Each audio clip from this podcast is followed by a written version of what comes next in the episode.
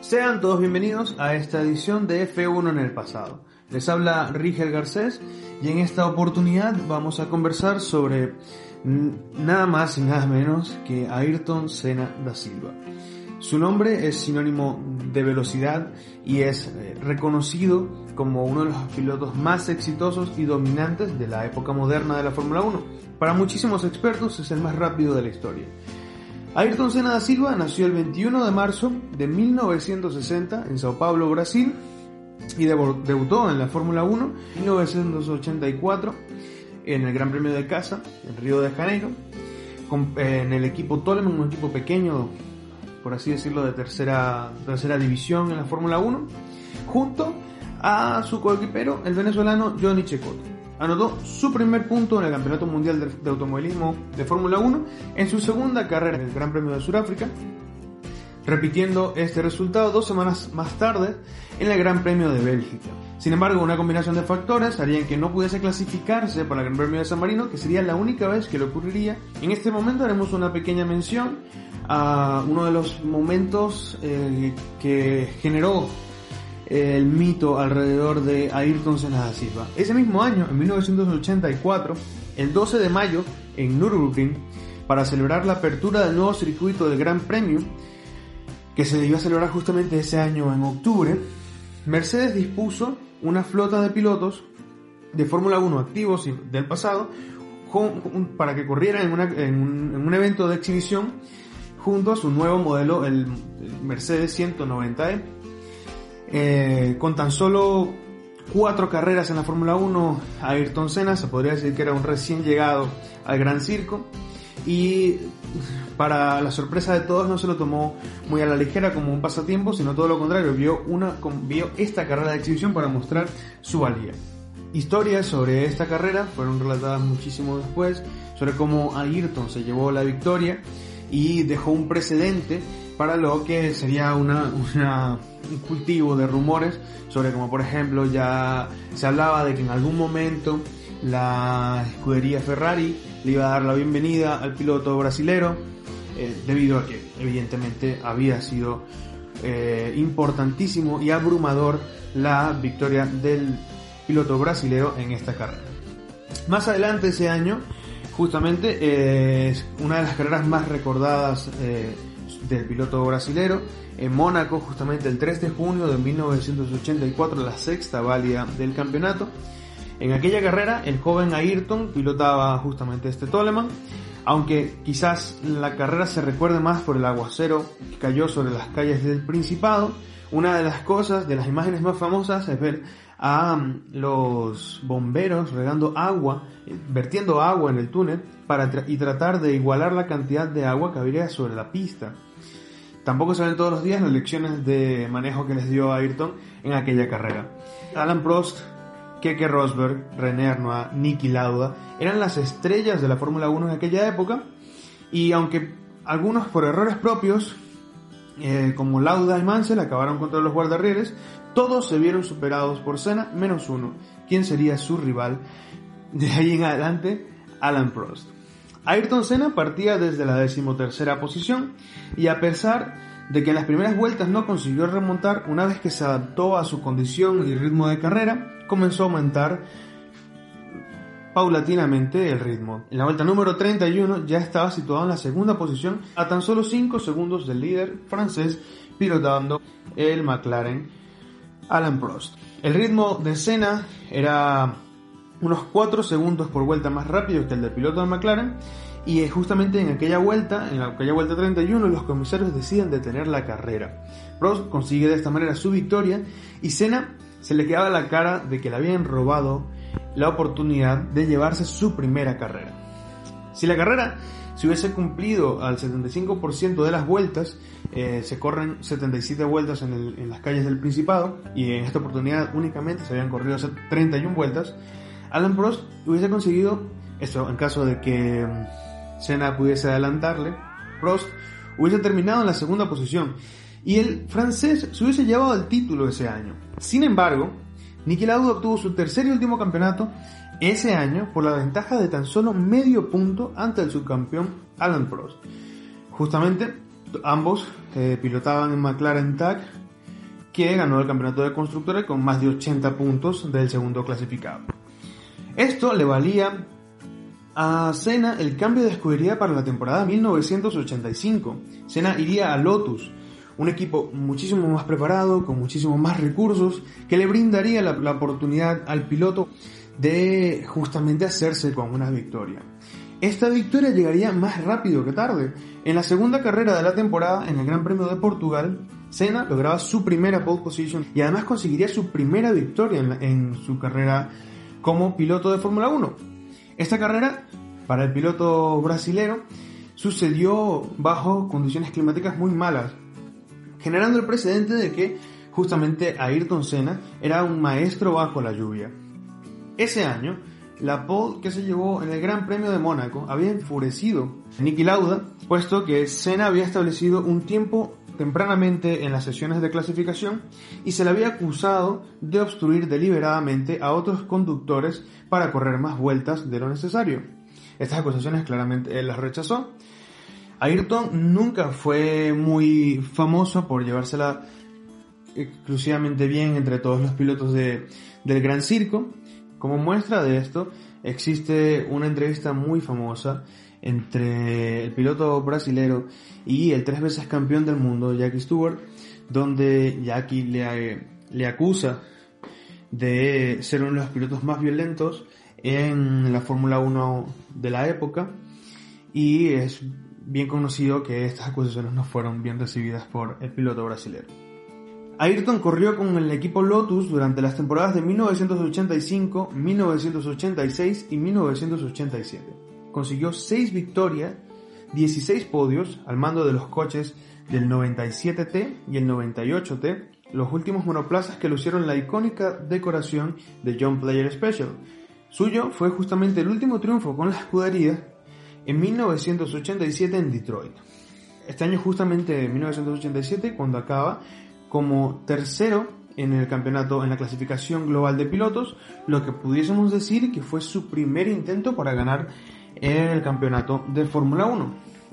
Ya considerado uno de los mejores pilotos de la época, Ron Dennis, quien era el top manager de, mm, de esas temporadas, de esa época, era el, si lo comparamos con la temporada actual de Fórmula 1, era el, el Toto Wolf de ese momento o el antiguo Christian Horner en ese momento era Ron Dennis, confirmó que era la última temporada con el equipo Lotus y pasaría a fichar por el equipo McLaren para la temporada 1988, donde compartiría equipo con Alan Prost.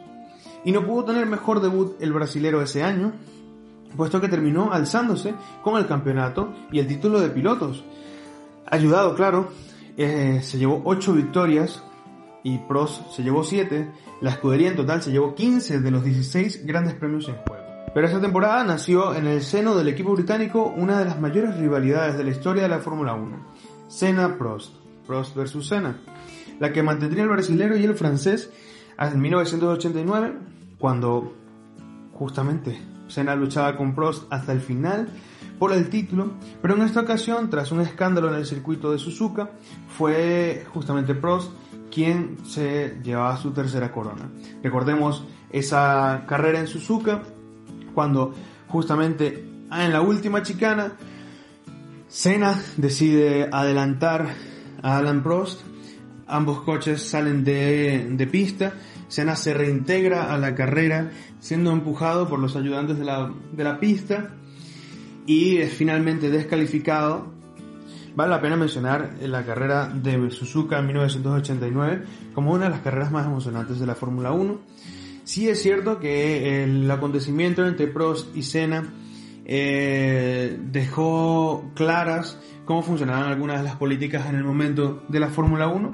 Vale la pena resaltar que el piloto, que Ayrton Senna, pese a haber chocado con, con Alan Prost, pudo volver a la pista, dar una vuelta con el alerón en mal estado, ser adelantado entrar a pits, cambiar el alerón, volver a salir a la, pista, luego adelantar a los pilotos que le habían adelantado anteriormente, que eran dos pilotos únicamente, y llevarse la carrera en tan solo cinco vueltas. Para el año siguiente, en 1990, Prost cambió el equipo rojo y blanco de McLaren por el equipo de Ferrari, ya que su opinión hablaba del claro favoritismo hacia Senna en la escudería británica, y la marcha del francés supuso una mejora en la etapa de la carrera de Senna, quien logró dos campeonatos consecutivos. Tras la temporada 1992 y 1993, en los que McLaren sufre problemas técnicos e internos, el equipo se estaba desmoronando ante el dominio del equipo británico Williams, que consiguió dos títulos, primero con Nigel Mansell y luego con Alain Prost, el acérrimo rival de Ayrton Senna, bajo la innovación absoluta de Adrian Newey. Senna termina firmando con Williams para la temporada de 1994, Williams Renault específicamente, después de la retirada del campeón francés, eso sí, despidiendo al equipo inglés en McLaren en su última temporada en 1993 de la mejor manera posible, con una victoria en el Gran Premio de Australia. Frank Williams, quien había seguido la carrera de Senna desde muy joven, tenía todas las esperanzas puestas para que él continuara el trabajo que había comenzado con Mansell y Prost. Las expectativas eran enormes. Y a pesar de eso, en sus primeros dos grandes premios con la escudería franco-británica, Senna logró apenas dos podios, pero tuvo que retirarse durante la carrera, imponiéndose en ambas ocasiones el que sería su sucesor, Michael Schumacher. La tercera carrera del campeonato sería uno de los días más trágicos de toda la historia de la Fórmula 1. En ese Gran Premio de San Marino marcó un antes y un después en la competición. El piloto brasilero tenía dudas sobre su participación en la carrera debido a los accidentes que había sufrido eh, el brasilero Rubens Barrichello y en los, entrenamientos del día viernes y la muerte instantánea del austriaco y su gran amigo Roland Ratzenberger en la clasificación del día sábado. Aún así, Senna tomó parte en la carrera aquel domingo primero de mayo a las 14 de la tarde. El mundo entero perdió un ícono en una espeluznante salida de la pista al paso de Sue William por la curva de Tumburello, en Imola, cuando Ayrton Senna lamentablemente perdía la vida. El capítulo fue tan negro y un masazo de tal calibre que activó un movimiento por las medidas de seguridad en el campeonato que no volvería a llorar una muerte hasta 20 años después con el fatal accidente de Jules Bianchi en el Gran Premio de Japón en 2014, donde se estrelló frente a una grúa. Este es uno de los momentos más analizados de toda la historia de la Fórmula 1, cuando Ayrton Senna trató de afrontar la curva de Tumburello y su William no respondió. El coche fue recto hacia la barrera. La Federación Oficial alega que al ser la primera vuelta, luego de reintegrarse, de, relanzarse la carrera, los neumáticos no estaban listos para rodar a tan alta velocidad y esta es la razón por la cual las gomas se enfrían y como consecuencia se desinflan haciendo bajar la altura del coche, lo que hace que el fondo plano comience a rozarse, perdiendo y cortando el flujo del aire y por extensión provocando que el Williams perdiese el agarre. Tras salirse de la pista, causando la columna de dirección se partiese y perforara el casco del brasileño. Y aunque Ayrton Senna solo llegó a acumular tres grandes títulos, en 1988, 1990 y 1991, la impronta que dejó hace a muchos expertos piensen en él como el mejor de todos los tiempos, sobre todo con los valores que transmitió mientras pudo, murió solo con 34 años y actuaba como un imán, combinaba su descomunal talento con una gran ambición y un tremendo espíritu de sacrificio. Hay algunos momentos que creo merecen una mención para completar o pintar de alguna manera la imagen que Senna tenía en la pista. Una de las obras maestras fue cuando superó a cuatro autos eh, cuando solo cumplirse un giro en el Gran Premio de Donington Park. En 1993 tuvo una gran salida bajo la lluvia y eso le dio un marco completamente épico. Otra de las cosas importantes a resaltar es que en su octavo intento pudo cumplir su gran sueño eh, de ser campeón mundial y ganar ante su gente en Brasil. Partió primero, otra vez, lideró una gran, carrera en Interlagos, hasta que en el tramo final de la carrera su caja de cambios comienza a fallar y pierde la cuarta velocidad. Se queda sin cuarta velocidad, faltando solamente 11 giros para completar esta carrera. Posterior a esto, volvió a tener fallos con, la, con, la, caja de cambios y perdió la tercera y el quinto cambio. Se quedó únicamente con la primera, la segunda y la sexta. Su esfuerzo fue tan notable y además, bajo la lluvia, dio el dramatismo al epílogo de esta carrera. Otro de los momentos interesantes es cuando en la inauguración del, del Autódromo de Montmeló en Barcelona, protagonizó una escena que paralizó los corazones de todo el planeta. En la larga recta principal catalana, Senna y el inglés Nigel Mansell fueron a la par, literal, sacando chispas del piso. Solo unos centímetros los separó. En este caso prevaleció el inglés, cuyo Williams ya era muy superior al McLaren, y en la parte final el brasilero capitalizó su tercera corona. Otro de los momentos importantes es cuando con su Toleman, el mismo Toleman con el que casi gana a Alan Prost en 1984, solo su talento le permitió brillar en esa temporada de 1984, cuando en los primeros giros de Hockenheim arrancó noveno y antes de la primera curva ya había ganado dos lugares. Al llegar a la primera chicana ya era sexto y en la segunda vuelta salía en la quinta posición. Hasta que en la quinta, ronda, producto de una exigencia, terminó golpeando el guardarriel. Creo es importante y es complicado eh, decir solo una razón por la cual Senna era tan adorado de tal forma, no solamente en su lugar de nacimiento en Brasil, sino en todo el planeta. Esta es una leyenda que formó los precedentes para la Fórmula 1 actual, un hombre que dejó sin aliento al planeta entero cuando estaba tras el volante.